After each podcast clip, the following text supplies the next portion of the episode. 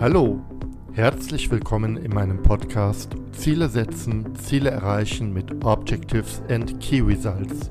Mein Name ist André Klaassen und meine Mission ist ganz einfach. Ich möchte, dass du mit deinen Zielen erfolgreich bist, sei es für dich persönlich, in deinem Team oder in deiner ganzen Organisation. Und jetzt, lass uns gemeinsam starten.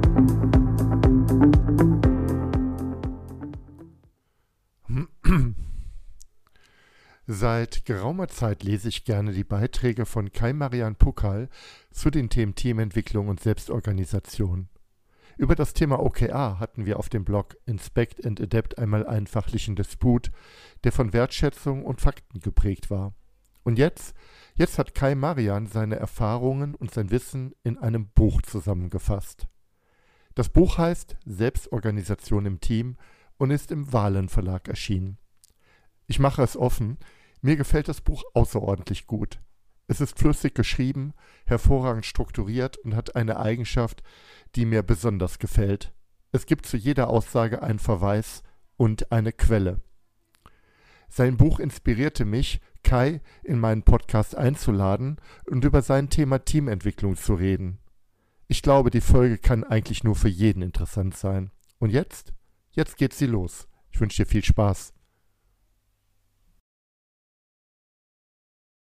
Ja, ich freue mich heute mit Kai Marian Puckal zu sprechen und das ist kein Zufall, denn ich bin ähm, über sein Buch Selbstorganisation im Team darauf aufmerksam geworden, nochmal, nicht nochmal, ihn einfach einzuladen hier in äh, das virtuelle Studio. Und ich freue mich, Kai, dass du dabei bist. Herzlich willkommen. Vielen Dank. Bevor wir starten, Kai, stell dich kurz einmal vor, wer bist du, was machst du, was motiviert dich täglich und dann steigen wir ein in unser Thema. Ja, sehr gerne. Ähm, also mein Name ist Kai, ich arbeite gerade als äh, Senior Agile Coach für eine kleine Frankfurter Beratung namens Chili and Change. Ich habe ursprünglich mal als Informatiker angefangen. Ich sage immer gerne so, ich wollte damals irgendeinen Beruf machen, wo man nicht so viel mit Menschen zu tun hat. Ähm, das hat nicht so gut geklappt ähm, in Rückschau. Und ähm, genau, bin dann irgendwie über die Informatik und die Softwareentwicklung in das Thema agile Arbeitsweisen gekommen, ähm, habe jetzt die letzten zehn Jahre in verschiedenen Formen mit agilen und selbstorganisierten Teams gearbeitet und äh, war drei Jahre bei der Deutschen Bahn, also bei der DB Systel, die ja so eine große agile Transformation ja. hinter sich gebracht hat und ähm, wo das mit der Transformation sich dann dem Ende zuneigte, ähm, bin ich dann auch weitergezogen und bin jetzt die letzten zweieinhalb Jahre eben als Unternehmensberater tätig. Genau, und ich habe ähm, dieses Jahr bei Wahlen ein Buch veröffentlicht über selbstorganisierte Teams und das ist ja quasi auch der Anlass heute. Wunderbar und ähm, jetzt bin ich doch ein bisschen neugierig. Äh, du hast gesagt, du hast Informatik studiert, weil ähm, du nicht so, so gerne mit Menschen zusammenarbeiten wolltest oder weil du einfach Spaß dran hattest an diesem technischen Beruf. Äh, du hast auch Software entwickelt, wenn ich mal das, das ist richtig, genau. Also ja, ich war ähm, mehrere Jahre als, als Java-Entwickler für eine Schweizer Webagentur unterwegs. Wir haben große Content-Management-Systeme für internationale Großkonzerne gebaut, also so diverse Webseiten, die man so kennt. Ich überlege gerade, wo ich es, also die alte Webseite von Smart beispielsweise bei Mercedes-Benz, die war von uns und solche Projekte haben wir gemacht. Ja, dann hast du sozusagen aus der aus dieser Erfahrung heraus äh, doch äh, Großprojekte kennengelernt, das Thema Deadline kennen und schätzen gelernt und äh, auch das Thema Codequalität, also äh, viel sozusagen aus eigener Erfahrung. Das finde ich ganz interessant. Und dann kam irgendwie der Punkt, wo du gesagt hattest, so, jetzt mache ich mal e etwas anderes. Ähm, die andere Seite der Teamarbeit die Arbeit äh, mit Menschen an, äh, ähm, an, an, neuen Arbeitsformen. Wie kam es denn dazu? Man hat ja, ja also keinen Spaß mehr gemacht, Kai.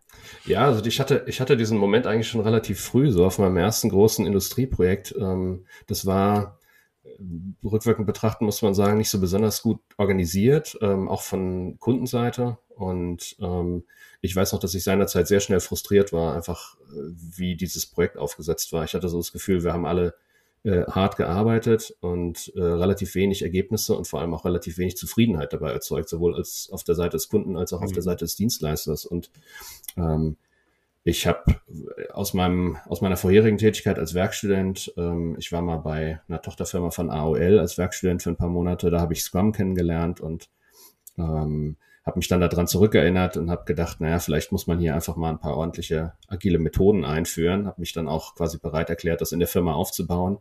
Und meine Vorstellung seinerzeit war, naja, wenn die, Firma, wenn die Industrie einfach einmal gelernt hat, wie man ordentliche Projekte macht, dann kann ich auch wieder zurück in die Softwareentwicklung gehen.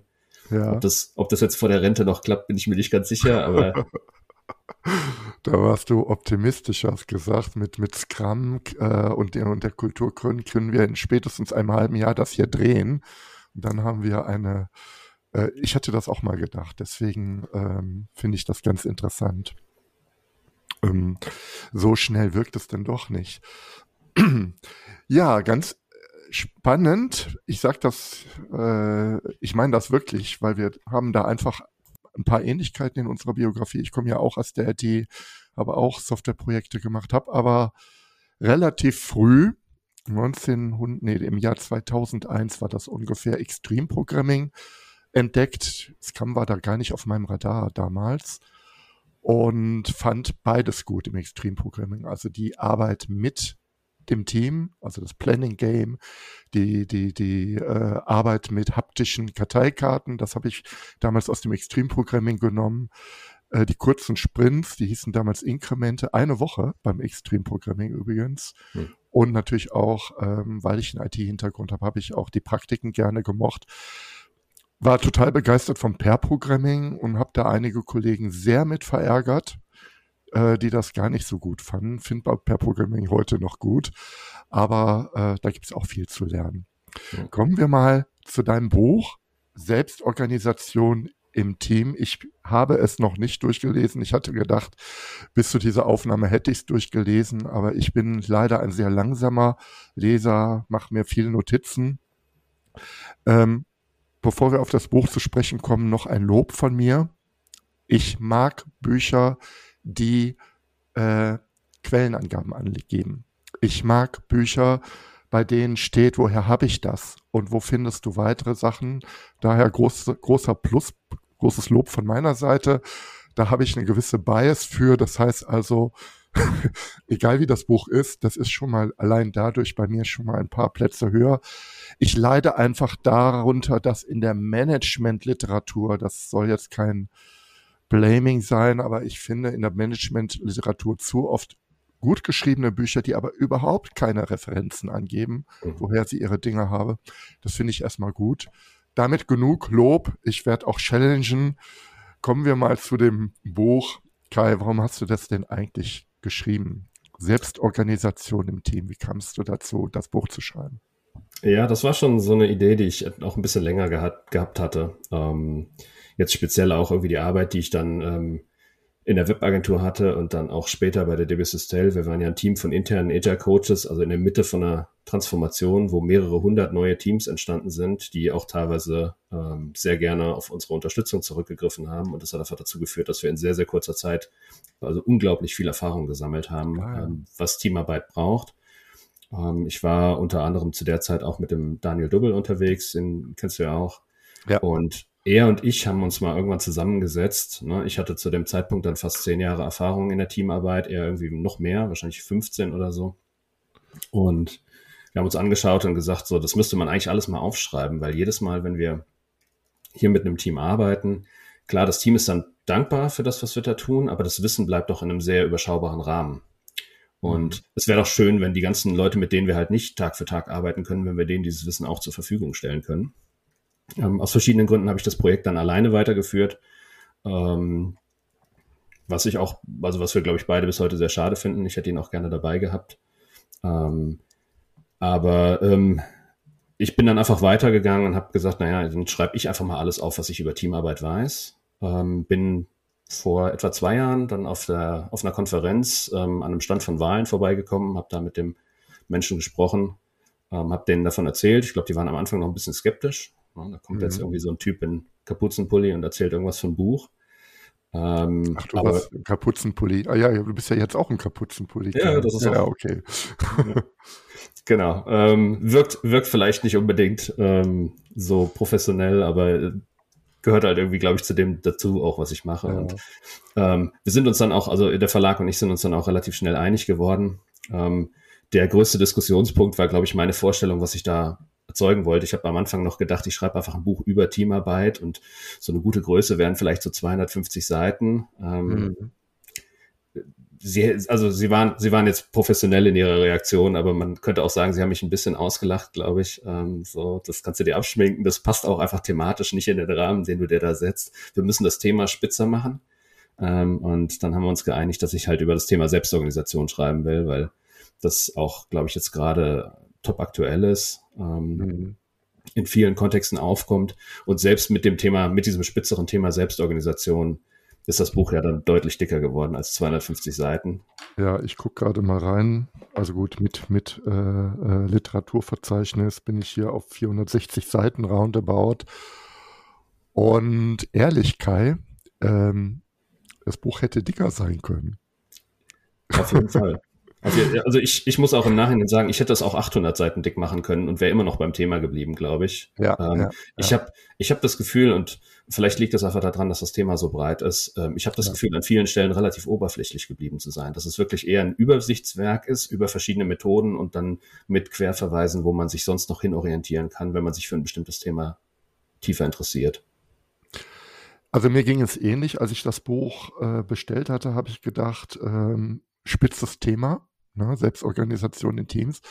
Aber wenn man mal genau reinschaut, oder ich meine, du hast das Buch ja geschrieben, du weißt es besser als ich, ähm, das hat so viel Facetten. Das heißt auch eure Arbeit, also die, die du gemacht hast und Daniel oder wir alle als Agile Coaches, hat so viele Facetten, dass ähm, das locker 800 Seiten sein kann. Ich äh, habe an einigen Kapiteln auch gedacht, ups, das ist aber ganz schön knapp, da könnte man mehr schreiben. Ja, aber das ist nur ein kleiner Punkt, beispielsweise Entscheidungsfindung in Teams. Ja, da, allein da hätte man 300 Seiten schreiben können. Teamaufbau brauchen wir gar nicht drüber zu reden. Also und, und auch das vor dem Teamaufbau, wie will ich, wie komme ich überhaupt zu Teams? Auch das könnte schon ein kleines Buch sein. Das ist einfach ein Riesenthema. Und ähm, nichtsdestotrotz finde ich es gut gelungen, weil es hat einen guten, finde ich, eine gute Tiefe. Es bleibt nicht an der Oberfläche, es hat genug Tiefe, um ein, ein, ein, ich finde, ein gutes Grundverständnis zu bekommen. Es kann nicht den Anspruch haben, Teamarbeit vollumfänglich zu erklären. Die zehn Jahre passen dann auch nicht in die 400 Seiten rein. Am Ende mhm. ist es so. Ich merke, dass ich ein bisschen zu sehr des Lobes bin. Ich hoffe, dass ich gleich auch ein bisschen mehr challengen kann. Aber da ist das Buch jetzt auf dem Tisch. Es ist da. Ähm, fangen wir mal mit einfachen Fragen ein, einfach um uns dem Thema ein Stück weit zu nähern. Ähm, was, was ist denn eigentlich ein Team? Und nur ein paar, paar Punkte. Ne? Also wenn ich, ich bleibe mal auf der Titelebene. Selbstorganisation im Team. Ich könnte auch, wir könnten auch starten, Kai, mit, was ist denn Selbstorganisation? Da gibt es viele Mythen drüber. Fangen wir damit an. Was ist Selbstorganisation? Ähm, ich glaube, Selbstorganisation ist als Begriff noch ein bisschen schwieriger zu greifen als Team. Bei Team haben wir irgendwie alle zumindest mal eine Vorstellung, was das ist. Ähm, ja. Und wir können uns eine Gruppe angucken und uns relativ schnell einig werden, ähm, ist das ein Team oder nicht. Selbstorganisation ist ein Begriff, der halt von unterschiedlichen Seiten sehr unterschiedlich aufgeladen wird. Ähm, ich komme ja selber aus der, aus der systemischen Ecke irgendwie, so systemische Organisationstheorie ist so ein bisschen auch so der, der, ähm, der Hintergrund, den ich da ähm, anwende, in dem Buch auch, glaube ich, überall durch, ja. durchscheint. Und ähm, die Systemtheorie würde ja beispielsweise sagen, naja, so ein Team ist erstmal eine soziale Struktur und soziale Strukturen organisieren sich immer selbst. Das ist auch, kennen wir auch alle, so mit die Beziehungen, die wir mit unseren Arbeitskollegen pflegen, wie wir die entwickeln, ob wir jetzt Sympathien oder Antipathien haben, was so das Bild voneinander ist, was man da so entwickelt, wie man auch im Alltag einfach miteinander umgeht. Das steht ja in keinem Regelbuch. Das entsteht einfach von selbst. Und ich glaube, das ist in jeder sozialen Beziehung so. Das ist ähm, in unseren privaten Beziehungen so. Das ist in unseren beruflichen Beziehungen so. Ähm, mein, der Anschluss, den ich damit nehme, einfach zu sagen, naja, alle soziale, alle sozialen Systeme sind selbst organisiert, ist, ähm, das ein Begriff, der einfach auf alle Systeme anwendbar ist, der hilft uns nicht, hilft uns nicht weiter. Da können wir ja nichts mit differenzieren. Und deswegen gehe ich da auch im ersten Kapitel vom Buch direkt ein bisschen drauf ein und sage, ja, alle, alle Teams sind wenn man so will, irgendwo selbst organisiert. Aber es gibt schon noch unterschiedliche Abstufungen. Es gibt Teams, die tun im Wesentlichen, was andere Leute ihnen sagen.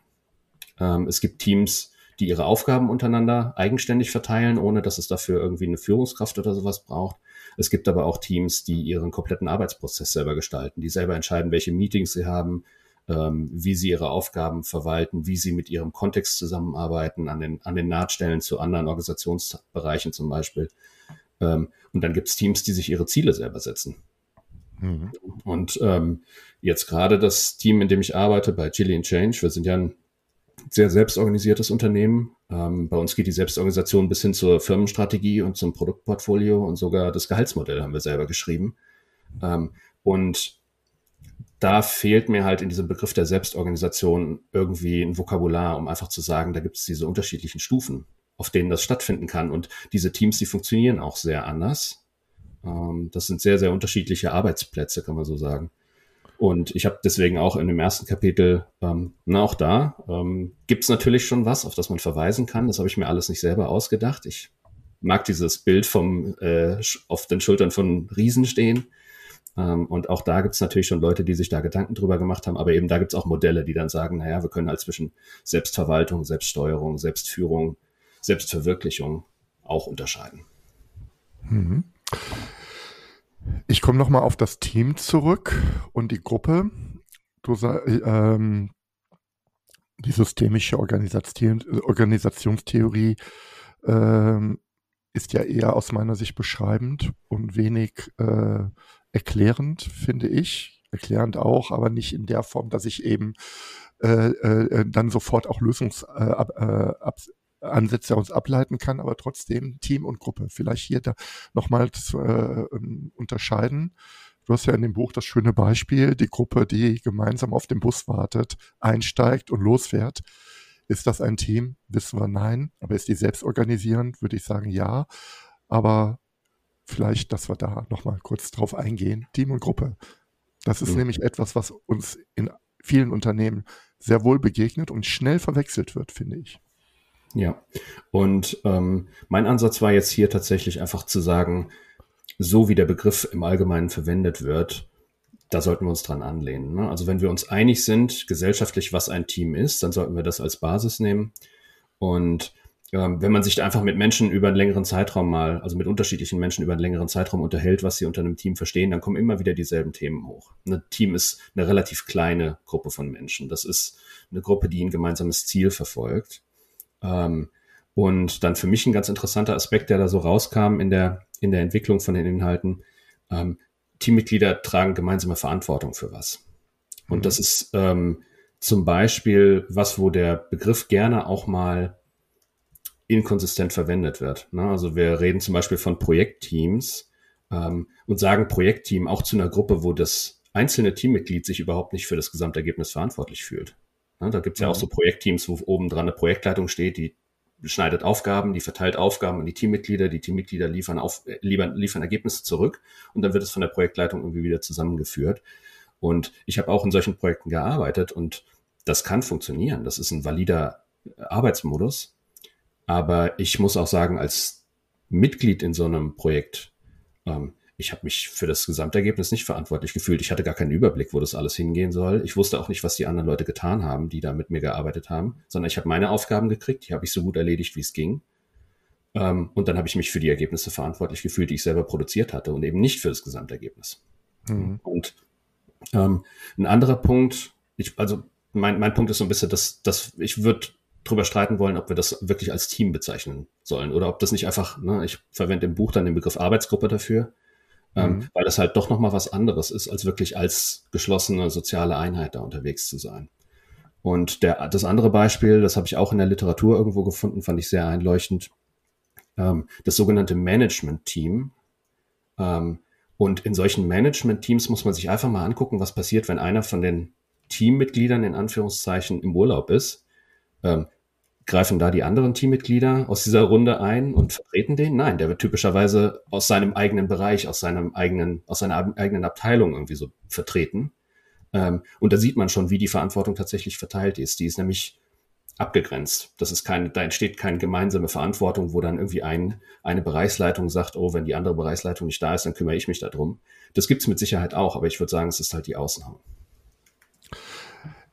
Jetzt schießt bei mir doch ein anderes Buch, zu meiner Überraschung sogar ein umstrittenes Buch, äh, in den Kopf. Die fünf, äh, fünf Dysfunktionen eines Teams.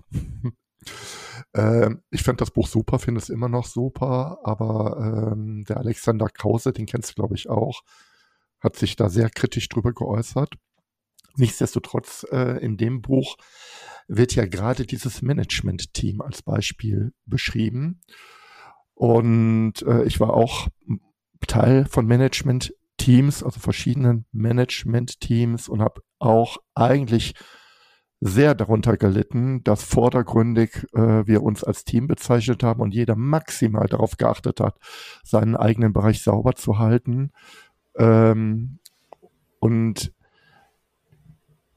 ich mir, ich immer noch glaube, äh, es täte Unternehmen sehr, sehr gut, ein echtes Management-Team zu haben. Also wirklich äh, darauf zu achten, zu sagen, ähm, ja, bis zu dem Urlaub hin, wir sind ein Team und wir sind, ich übertreibe das jetzt mal, oder in dem Buch wird das ja sogar äh, zugespitzt, wir sind in erster Linie uns als Management-Team gegenüber verantwortlich und mhm. nicht den Teams, denen wir, die für uns zuarbeiten. Denn das sind eigene Teams, die sich selbst verantwortlich sind. Ich fand den Gedanken damals sehr, sehr gut und er spricht mich auch heute noch an. Treffe das aber tatsächlich eher in sehr kleinen Unternehmen, da gibt es das. Also ich finde in kleinen Unternehmen, Startups, da sehe ich tatsächlich Management-Teams, die sich auch im Urlaub vertreten. Und da diskutiert auch keiner, weil das ganz klar ist und auch sehr sinnvoll ist. Vielleicht ist das eine Eigenschaft von großen Organisationen. Ich weiß es nicht. Hm. Da gibt's, ähm, ich ich bin mir jetzt gerade nicht mehr ganz sicher, in welchem Buch es ist. Ich ähm, glaube, es ist beim John Katzenbach, den ähm, zitiere ich da auch an mehreren Stellen. Ähm, und er und sein, ähm, sein Co-Autor, wenn ich es jetzt richtig in Erinnerung habe, die haben ein eigenes Kapitel über Management-Teams. Und was sie sagen, ist, dass es absolut möglich, Teams auf Management-Ebene zu bauen. Ähm, nur je höher man in der Organisation geht, desto schwieriger wird es. Und das hat auch nichts mit den Menschen zu tun. Die Menschen sind absolut teamfähig, das muss man, glaube ich, auch vorne ja. dran sagen. Es ist nur so, dass je höher man in der Organisation kommt, desto schwieriger wird es zum Beispiel ein klares Ziel festzulegen, was dieses Team erreichen soll. Weil an der Unternehmensspitze, da gibt es eben nicht ein Ziel, was man erreicht, sondern da gibt es einen bunten Strauß aus 20, 30 konkurrierenden Zielen, die man irgendwie gleichzeitig versucht zu verfolgen. Ne? Zufriedene Mitarbeitende, zufriedene Kunden, das Ganze soll profitabel sein, es soll strategisch langfristig tragfähig sein und so weiter. Und diese konkurrierenden Ziele, die machen das eben sehr schwierig als Team ja. zu sagen, das ist jetzt unsere Aufgabe. Ne? Und das führt dann dazu, dass, dass diese Teams immer die Tendenz haben, einfach diese ganzen unterschiedlichen Ziele in Form von unterschiedlichen Verantwortlichkeiten an ihre, an ihre Mitglieder zu delegieren. Und dann arbeiten die aber eben nicht mehr auf ein gemeinsames Ziel hin, sondern auf unterschiedliche und teilweise sogar konkurrierende Ziele. Ich mach's mal offen, ich bin ja Freund von OKR. und ähm, das ist, glaube ich, auch das Dilemma, dass, also wenn ich von Zielen von Management-Teams rede, dann sage ich natürlich nicht, und das wird gerne verwechselt, dass wir die gesamte, das gesamte Zielspektrum, das es natürlich gibt in dem Unternehmen, jetzt auf der Management-Ebene runterdröseln, sondern ich sage dann, wir als Management-Team haben natürlich, als Unternehmen haben wir und Organisation haben wir diese ganzen Ziele. Aber wir als Management-Team haben auch Ziele. Die gelten aber nur für uns. Die haben gar nichts mit, den, mit, mit dem Unternehmen zu tun. Und auf die, und, und das sind die Ziele, von denen ich jetzt rede. Ähm, und ich glaube, alle Organisationen haben diese Bimodalität oder diese Matrix-Organisation. Auch ein Team verfolgt Unternehmensziele, auch ein Team verfolgt Wertschöpfungsziele, die weit außerhalb des Teams liegen. Aber es braucht eigene Ziele, die nichts mit dem, mit dem Unternehmen sonst zu tun haben, also die entkoppelt sind, äh, äh, die nicht in großer Abhängigkeit sind mit, mit anderen Zielen. Und ähm, ich glaube, das täten Management-Team gut zu sagen, wir gucken nicht nur auf die großen Unternehmensziele, auf die 20 KPIs und was passiert gerade in Human Resources oder was passiert gerade in der Produktentwicklung, sondern was passiert gerade bei uns. Was ist für uns jetzt wichtig und woran müssen wir jetzt gemeinsam äh, was ist der Hebel, den wir brauchen, um das gesamte Organ äh, Unternehmen weiter äh, voranzutreiben. Deswegen glaube ich auch, also es, danke für diesen Buch hin, äh, weil äh, Tipp. Ich glaube, auch Management-Teams haben genau dasselbe Bedürfnis und Chance, Teams zu sein. Aber es ist genau wie du sagst, das System Konzern, um mal jetzt einen Konzern zu nehmen, äh, ähm, glaubt äh, oder, oder ist ja sehr stark in dieser arbeitsteiligen Organisation äh, verhaftet und die zu überwinden, braucht natürlich ganz starke Kräfte, Irritation oder was auch immer. Nicht einfach, aber ein spannendes Thema. Ich finde das Buch trotzdem gut, werde es in den Shownotes erwähnen, die fünf Dysfunktionen und mal ein Buch von John Katzenbach gucke ich mal, ob ich das auch finde. So, jetzt sind wir. Ähm, ich habe hier ein paar Stichworte, damit wir nicht überziehen, Kai, und ich merke, dass mein Redeanteil zu groß ist. Der wird jetzt kleiner. Wie kann ich denn als Mensch in schwierigen Teams etwas zum Gelingen beitragen? Ich mache jetzt so einen 180-Grad-Schwenk weg vom Management-Teams in Teams, wo es vordergründig schwierige Menschen gibt oder schwierige Teams gibt. Ähm, was ist denn überhaupt ein schwieriges Team? Ich fange jetzt damit mal an. Ist das, ist das nicht etwas, was uns ganz oft begegnet? Weiß ich nicht. Der eine, der macht das schwer, dass wir so als Team zusammenfinden oder die andere. Oder was, ist denn das überhaupt? Hm. Also eine, eine meiner Kernbotschaften, ähm, ich weiß gar nicht, ob sie irgendwo ähm, mehr als an einer Stelle mal wirklich explizit steht, aber die sich hoffentlich auch durch das ganze Buch zieht, ist, ähm, ich finde diese Sicht nicht besonders hilfreich, äh, ein Team einfach nur als Gruppe von Menschen zu betrachten.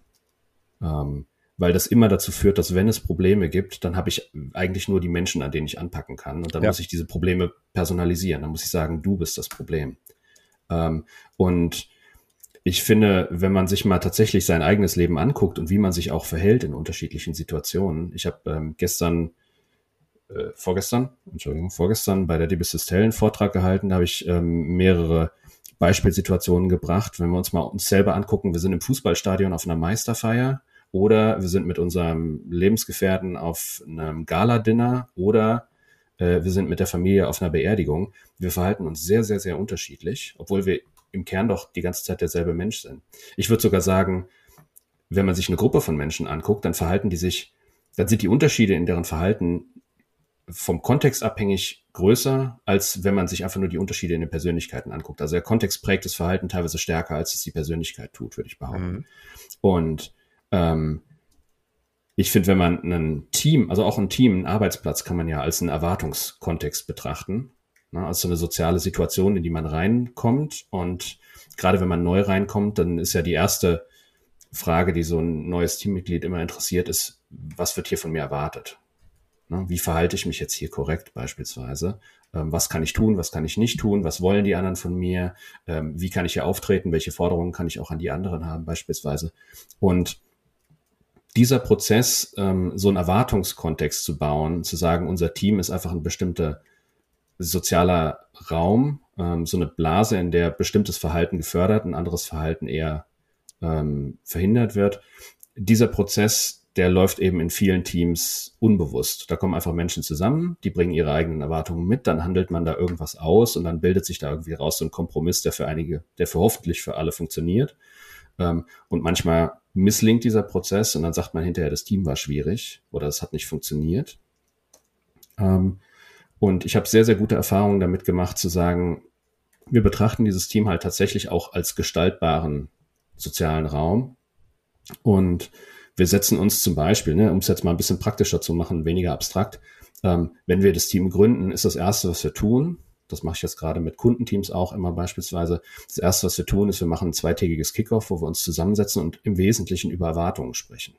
Mhm. Und das ist nicht nur, was erwarte ich von dir, was erwartest du von mir, sondern da sind auch natürlich so organisatorische Dinge dabei. Ein Meeting beispielsweise, ein Regelmeeting ist auch eine Erwartung. Das ist die Erwartung, dass wir zu einem bestimmten Zeitpunkt zusammenkommen und über bestimmte Themen sprechen. Also Meetings sind Erwartungen, Arbeitsprozesse sind Erwartungen, ähm, wie wir mit unseren Stakeholdern zusammenarbeiten, da hängen Erwartungen dran und so. Und dass wir diese ganzen Sachen mal gemeinsam festlegen, dass wir ein gemeinsames Zielbild festlegen.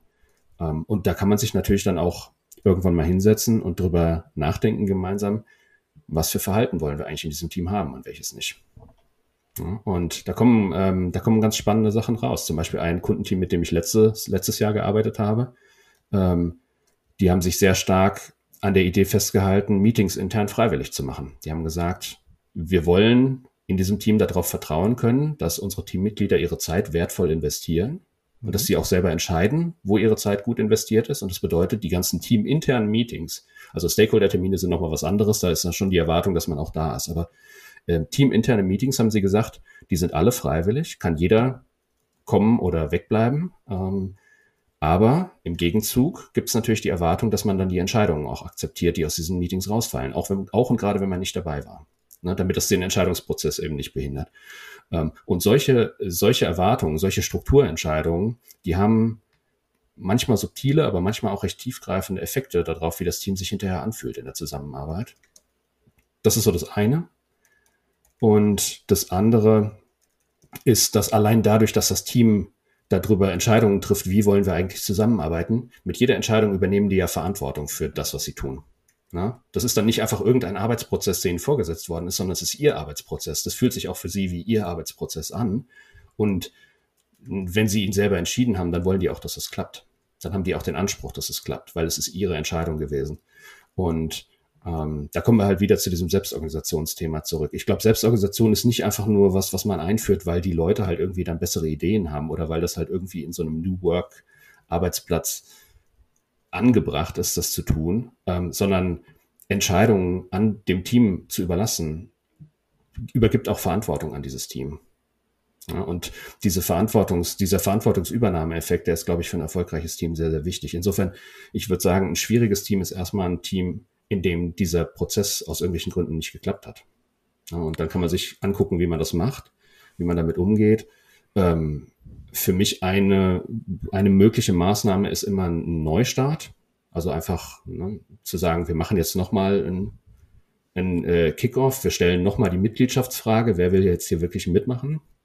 Ne, es gibt vielleicht auch Leute, die schon länger irgendwie gar nicht mehr auf dem Team sein wollen. Dann ist es auch immer gut, denen einen Absprungpunkt anzubieten, weil Leute zur Mitarbeit zu zwingen, da kommt selten was Gutes bei raus. Und dann einfach zu sagen, wir gucken jetzt hier nochmal, wer will jetzt tatsächlich mitmachen. Ähm, und wir machen jetzt nochmal einen richtigen Neustart. Wir setzen nochmal saubere Arbeitsprozesse auf. Wir sprechen nochmal über Erwartungen, legen das Zielbild nochmal neu fest. Ähm, das ist immer eine mögliche Art, mit so einem Team umzugehen. Ich will damit nicht sagen, dass es nicht auch Situationen geben kann, in denen einzelne Menschen aus irgendwelchen Gründen destruktiv handeln. Und dann muss man sich, ähm, muss man sich da die Frage stellen, wie man damit umgeht. Aber im Großen und Ganzen würde ich sagen, ein Team, was nicht funktioniert, aber wo die Leute eigentlich wollen, dass es funktioniert, das ist immer ein lösbares Problem.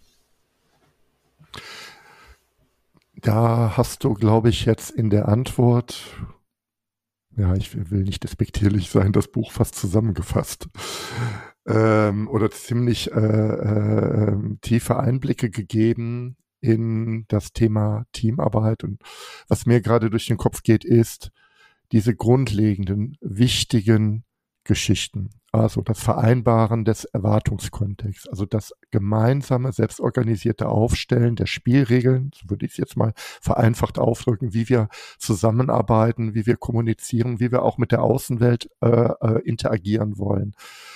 Ähm, das scheint ja ganz in ganz vielen Unternehmen, auch in den Unternehmen, in denen ich war, etwas zu sein, wo, was gar nicht gemacht wird oder oder oder ähm, was man einfach unterstellt, das passiert schon so, wenn die Leute an einer gemeinsamen Aufgabe im gemeinsamen Büro oder wie auch immer sitzen, passiert das. Vielleicht ist das auch ein Grund darum, weil dass es gerade wieder so eine Renaissance gibt, äh, die Leute zurückzuholen in die Büros, weil man glaubt, die Präsenz würde das Thema lösen. Und die Aussage, die du ja sagst, ist, äh, so verstehe ich das jetzt, genau diese Modellierung der eigenen Erwartungskontexte, also der Spielregeln, und zwar in der Form, dass die Spielregeln selbst organisiert und damit auch intelligent, äh, weil die Leute kennen ja ihre Situation, aufgestellt werden, ist so ein wichtiger Schritt, ähm, ohne den Teams kaum überlebensfähig sind. Ich dramatisiere es ein bisschen. Ähm, das finde ich auch tatsächlich verblüffend, denn wenn ich mich mit Menschen unterhalte, die Probleme in, in der Teamarbeit haben, ganz oft werden die Probleme individualisiert. Das ist der oder die oder was auch immer. Und wenn, wenn ich dann frage, ja, wie sehen denn eure Vereinbarungen aus oder was habt ihr denn dazu an Spielregeln aufgestellt, dann gibt es äh, Irritationen auf die Frage hin äh, und dann wird schnell weitergegangen oder abgelenkt und ähm, das ist, glaube ich, das, das A und O. Gleichzeitig ist es so, du hast gerade jetzt, jetzt ist mein Redeanteil doch wieder groß und ich merke, dass ich alles wiederhole, Kai, was du gesagt hast. Aber der destruktive Mensch, den hatte ich auch mal im Team und muss jetzt auch überlegen, ob ich da gut genug war in dem Spielregeln aufstellen. Aber in vielen Organisationen ist ja genau der Punkt. Wer möchte in welchem Team mitarbeiten? Und wie groß ist denn meine Möglichkeit, wirklich mein Team zu verlassen? Ja, ein, un, eine unglaubliche Hürde. Also man, man, verlässt ja nicht mal einfach so ein Team. Mhm. Ähm, hast du da Ideen, wie so etwas, also ich denke jetzt auch an Organisationen mittlerer oder größerer äh, Größe, jetzt nicht an das kleine Start-up, da ist es, wie, wie kann denn sowas passieren? DB Sustel ist ja ein schönes Beispiel. Mhm äh, ist ja eine Großorganisation. War das da möglich? Ich bin da in einem Team und sage, äh, es passt für mich nicht. Ich kann zwar inhaltlich, fachlich, aber es passt für mich nicht. Ich möchte woanders sein. Geht das? Und wenn ja, wie? Ähm, das also zu sagen als Teammitglied, ich möchte gerne mal was anderes machen, ähm, das habe ich eigentlich in jeder Organisation erlebt, dass das möglich ist. Ähm, da habe ich tatsächlich eher die Erfahrung gemacht, wenn man irgendwo in einer, in einer Agentur arbeitet beispielsweise und in Kundenprojekten ist ähm, und am besten auch noch wichtige Fähigkeiten mitbringt, die sonst keiner ja. mitbringt auf dem Team, da war es dann schon schwieriger zu wechseln. Da gab es ganz, ganz klar die Erwartung, du machst das jetzt mindestens noch ein halbes Jahr, bis wir einen Ersatz gefunden haben oder so. Ähm, bei der DB Stella habe ich eigentlich so die Erfahrung gemacht, das ein Team zu verlassen, wenn man was Neues machen wollte.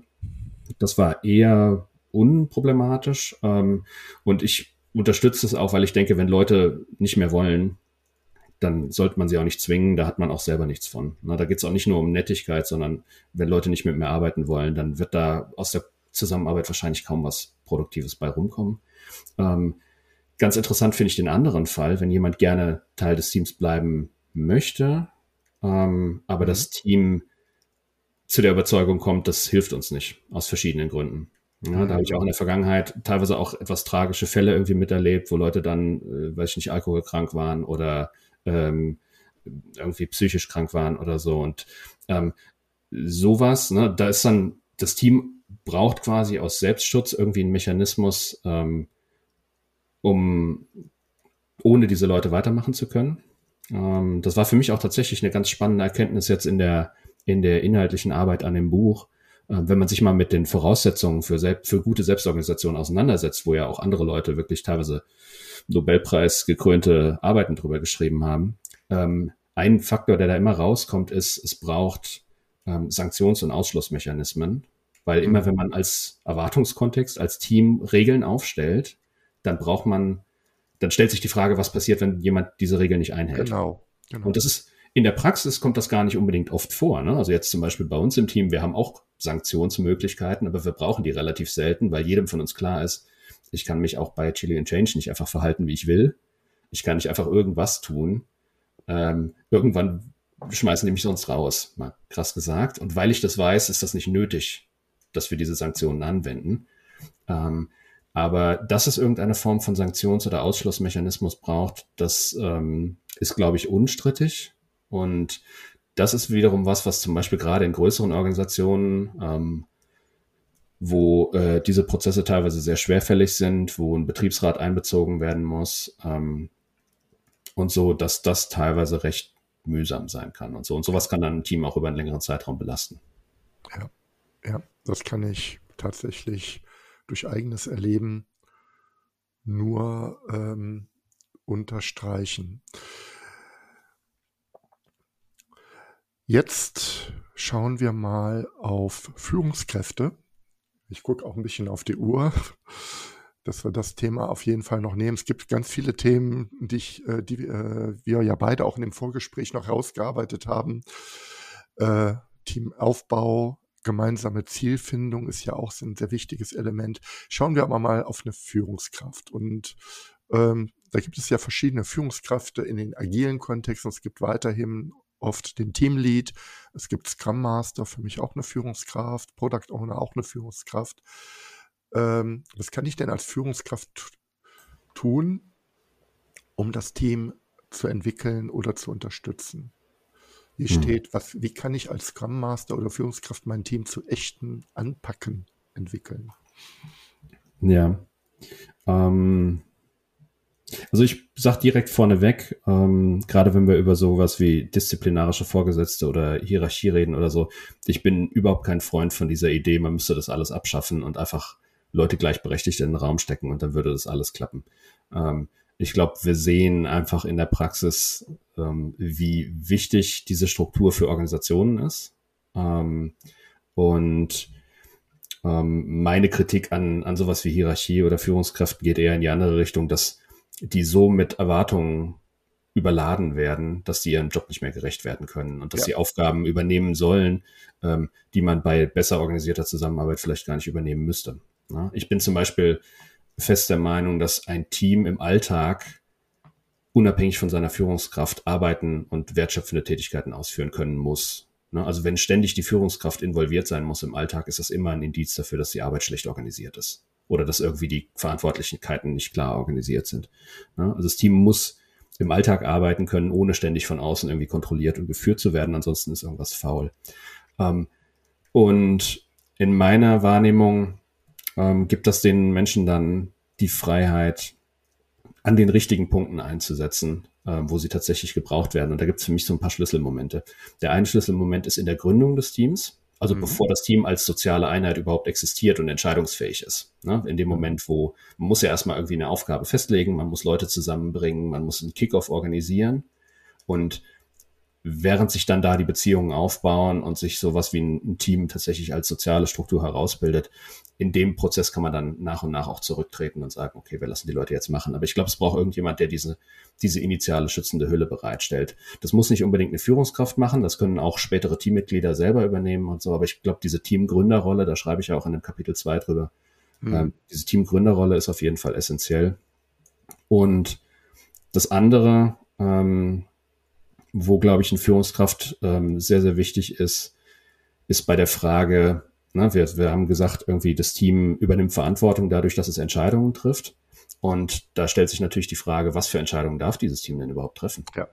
ja und das ist so, glaube ich, ein klassischer Fehler, wenn man mit Selbstorganisation wenig Erfahrung hat, ähm, ist einfach zu sagen, so das Team, das Team entscheidet jetzt alles. Ja. Ne, die entscheiden einfach alles. Und ähm, es ist natürlich ganz klar, wenn man dann mal nachfragt, dass sie eben nicht alles entscheiden dürfen. Da gibt es ganz, ganz viele Dinge in der Organisation, wo die überhaupt nicht entscheiden dürfen.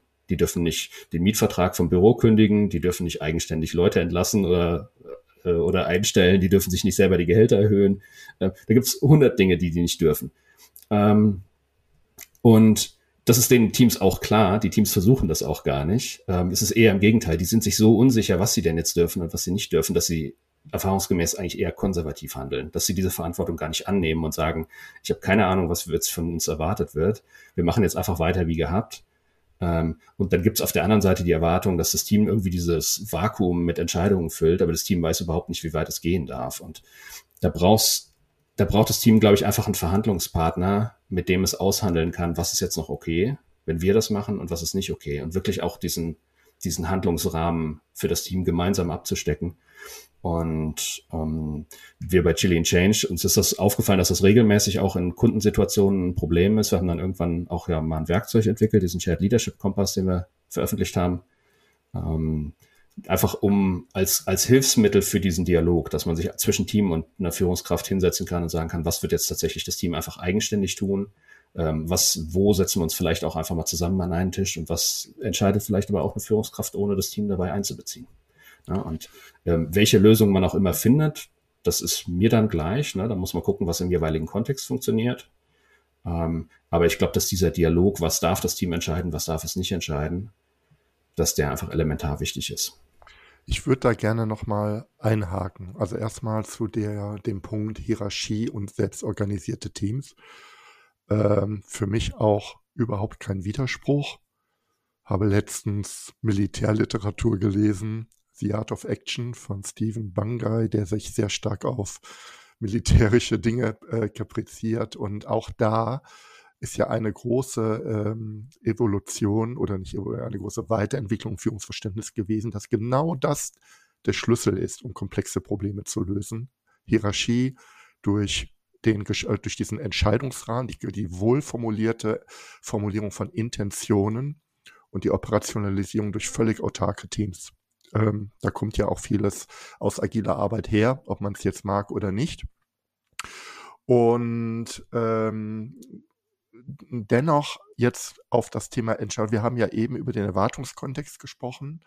Ähm, den habe ich so verstanden, Kai, dass das auch ein Thema ist, wo das Team selbst den eigenständig ausmodelliert, vielleicht sogar ohne Führungskraft. Ähm, und ich hatte gerade den Impuls zu sagen, Kai, wir brauchen auch einen Entscheidungsraumkontext. Äh, also es muss auch etwas geben, wo Führung mit dem Team diese, diese, diese Bezüge aushandelt und gestaltet. Ähm, das ist, glaube ich, auch das, was du jetzt gerade gesagt hast. Ich hätte es fast sogar noch institutionalisieren, hätte gesagt, das ist ein eigener Topic, wo ich sehr viel arbeiten kann. Jetzt, vielleicht bin ich heute verwirrt, muss gerade an Open Space Technology denken. Wenn ich da ein Open Space mache, jetzt für das Thema Change Management, dann ist genau diese Einladung, äh, da dieser Einladung ist so unfassbar wichtig, genau diesen Entscheidungskontext gut zu formulieren. Was machen wir mit dem Input und wie wird mit diesen Dingen weiterverfahren? Ich glaube, das ist fürs Teambuilding auch absolut entscheidend.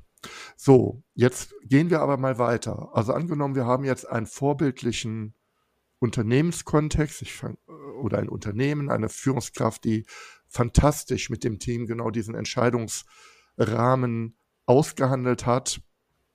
Und das Team weiß sehr, sehr genau, äh, äh, was die Erwartungshaltung ist, was entschieden werden darf, was nicht entschieden werden darf und legt jetzt los. Dann sagt die Führungskraft, verdammt, jetzt bin ich ja arbeitslos. Das läuft ja alles.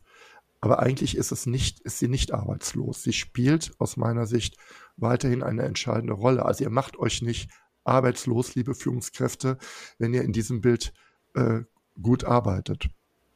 Kai, was macht die denn dann, wenn sie das toll gemacht hat? Ähm, also ich glaube, das Erste, was man absolut festhalten muss, einfach aus meiner praktischen Erfahrung, ähm, also dass diese Menschen nichts mehr zu tun hätten, das habe ich in der Praxis noch nie gesehen. Ähm, ich habe teilweise das Gefühl, dass sie hinterher na, also kommt ein bisschen auf die Organisation an, aber manchmal genauso überarbeitet waren wie vorher, ähm, nur an anderen Themen. Ähm, da kommen, ähm, da kommen, glaube ich, die unterschiedlichsten ähm, Sachen bei rum. Ne? Das ist auch ein bisschen die Frage, was für eine Rolle spielt die Führungskraft dann tatsächlich für das Team. Ich habe dann auch Führungskräfte gesehen, die tatsächlich im im Alltag, im inhaltlichen, fachlichen Alltag noch sehr stark involviert waren und sich dann da vielleicht aber eher so auf die, auf so eine gestaltende, strategische äh, Position zurückziehen können, was auch irgendwie ganz nett ist. Ähm, ich habe, ähm, da stellen sich natürlich, wenn man mehrere von diesen Teams hat, stellen sich irgendwann auch äh, Koordinations- und Absprachefragen. Ähm, und es ist aber auch so, dass so ein Team dann ja nicht einfach eigenständig losrennt und man sieht die nie wieder, sondern ähm, gerade in der Anfangsphase, da kommen dann auch immer wieder Fragen zum Handlungsrahmen. Ähm, da gibt's auch ähm, hin und wieder Konflikte, die das Team selber nicht aufgelöst bekommt. Ähm, das ist ja, glaube ich, auch immer so ein bisschen so eine spannende Frage für Führungskräfte in der Selbstorganisation. Jetzt kommt das Team mit einem Problem zu mir. Ist das tatsächlich jetzt gut, wenn ich dieses Problem für das Team löse? Oder sollten die das nicht selber lösen, damit ich ihre Problemlösungskompetenz damit stärke? Und diese Abwägungsfragen, die sind da auf jeden Fall drin. Ich muss aber auf jeden Fall ganz klar sagen, ähm, das, also ich sehe das regelmäßig, dass dann Teams, wenn sie zum Beispiel sich in einer, in einer ähm, Entscheidung festgebissen haben oder so, dass die als allererstes auf ihre Führungskraft zugehen mhm. und sagen, kannst du uns hier helfen? Wir kriegen das selber nicht ausverhandelt. Ne? und ähm, da kann man natürlich auch, da kann man dann so richtig organisationsentwicklungstechnisch tätig werden, weil man kann natürlich auf der einen Seite die Sachfrage entscheiden, man kann aber auch auf der anderen Seite feststellen, dass es hier offensichtlich in den Entscheidungsprozessen des Teams noch Schwächen gibt.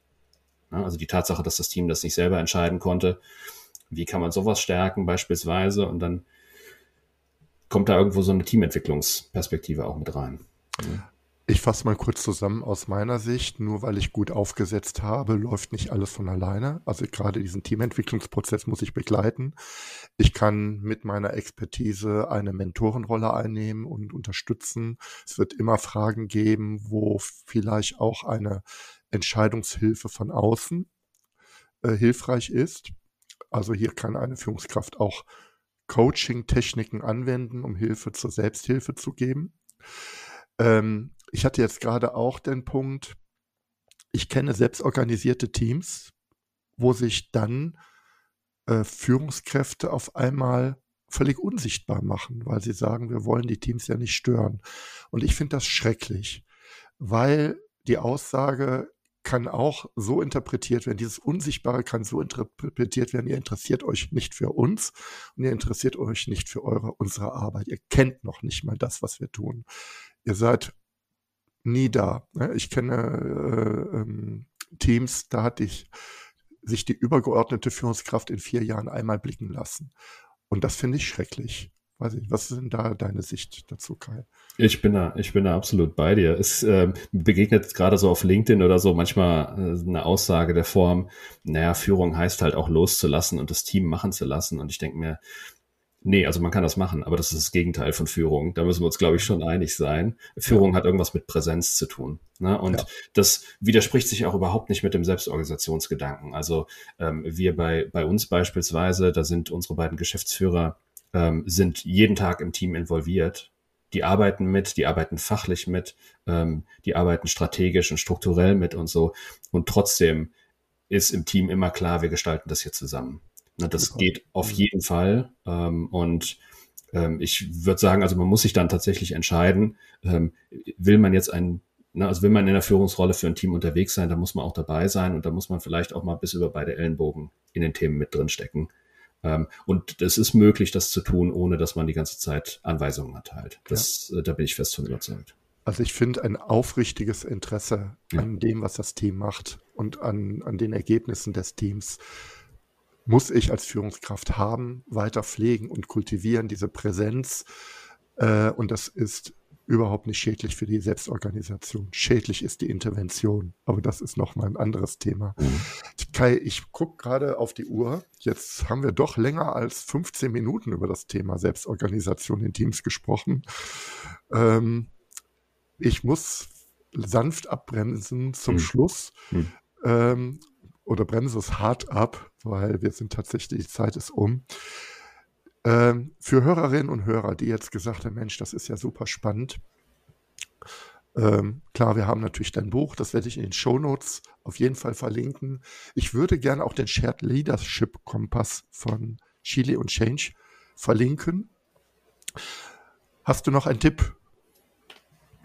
Ähm, ja, mehrere. Ähm, also ich glaube, ähm, eine Sache, die mir immer extrem geholfen hat, war mich tatsächlich mit diesen Themen zu beschäftigen und mir so ein grundsätzliches Verständnis zu arbeiten. Wie funktionieren eigentlich Organisationen? Wie funktionieren eigentlich Teams und soziale Systeme? Und ähm, was brauchst du dafür? Das ist einfach unfassbar wertvoll. Und das ist nicht nur in der Arbeit wertvoll, das ist auch im Privatleben wertvoll. Ich erinnere mich jetzt letztes Jahr zum Beispiel hatte ich eine Teilnehmerin an einem, ähm, an einem Lernworkshop zum Thema Entscheidungsmethoden, die auf einmal guckte und sagte, ich verstehe gerade, warum unser letzter Familienurlaub so anstrengend war.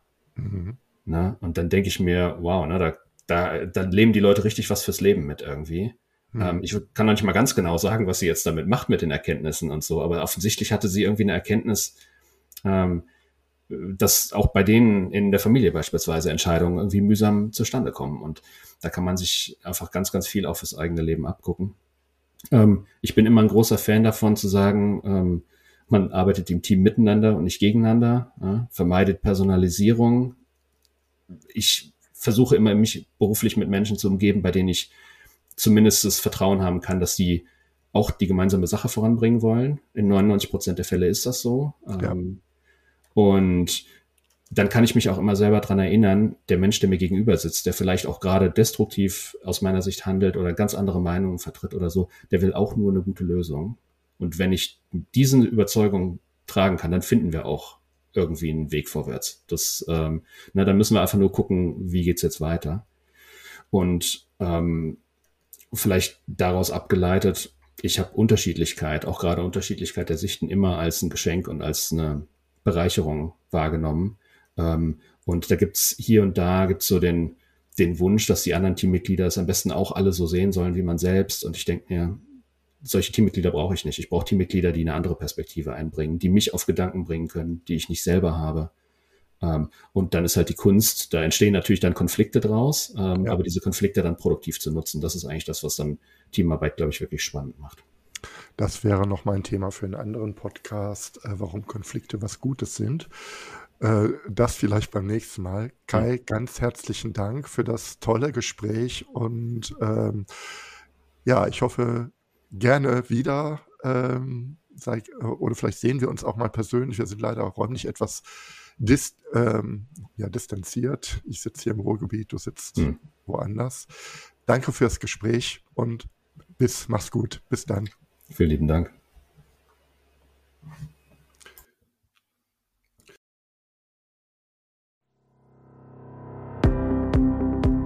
Danke, dass du mir zugehört hast.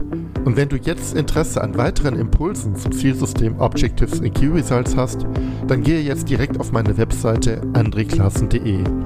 Registriere dich dort für meine OKR-Impulse.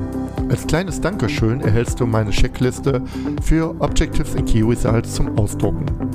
Über eine Bewertung dieses Podcasts auf iTunes würde ich mich besonders freuen. Damit hilfst du nicht nur mir, sondern allen anderen Hörern auch, die Inhalte dieses Podcasts noch viel besser zu machen. Und jetzt wünsche ich dir ganz viel Erfolg bei der Umsetzung deiner Ziele.